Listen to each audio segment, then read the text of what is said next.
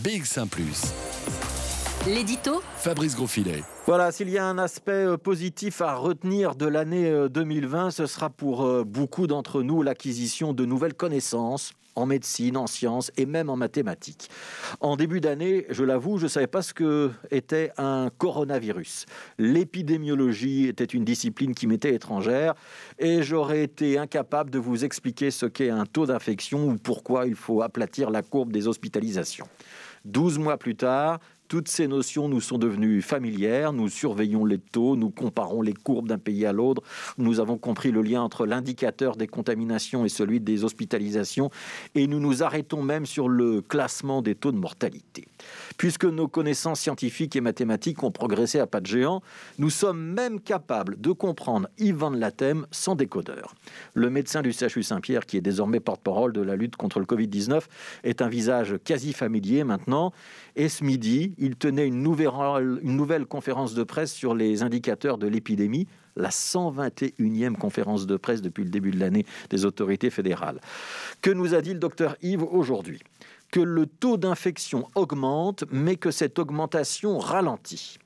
Voilà, c'est une bonne performance quand on la compare à nos voisins européens, a-t-il ajouté, mais ce chiffre reste encore élevé il parle comme ça, le docteur Yves, avec nuance et précision, sans verser dans le catastrophisme, jamais, mais en contrebalançant une affirmation positive euh, par une phrase suivante qui l'est un petit peu moins. Cette thèse, antithèse, synthèse, il a dû faire un peu de rhétorique en plus de ses études de médecine. Si on doit traduire cela en langage mathématique, ça veut dire que nous avons recensé pour la journée d'hier 2523 nouveaux cas de contamination. C'est une augmentation de 7% sur la semaine mais il y a une semaine, l'augmentation était de 15%. En langage graphique, ça veut dire que c'est une courbe qui monte toujours, mais qui commence à s'arrondir.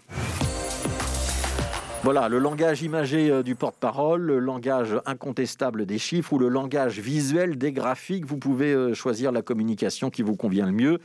Ce qu'il faut retenir, c'est que la situation reste grave mais n'est pas désespérée, que le virus n'a pas disparu, qu'il circule toujours abondamment, mais que nous ne sommes pas dans un scénario à l'anglaise ou à la suédoise, avec un virus qui est là-bas hors de contrôle et des hôpitaux qui sont en passe d'être saturés. Alors, je ne vais pas vous faire la morale ou vous faire une leçon. Chacun sait ce qu'il doit faire pour Noël ou pour le Nouvel An.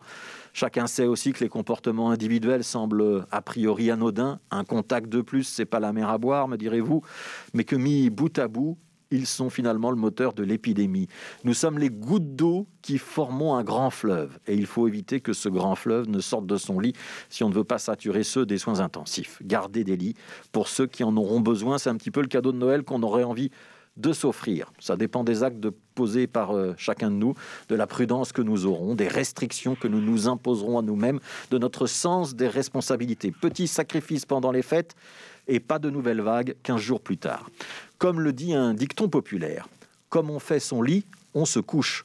C'est pas du Yves Van Lathème, mais ça aurait presque pu.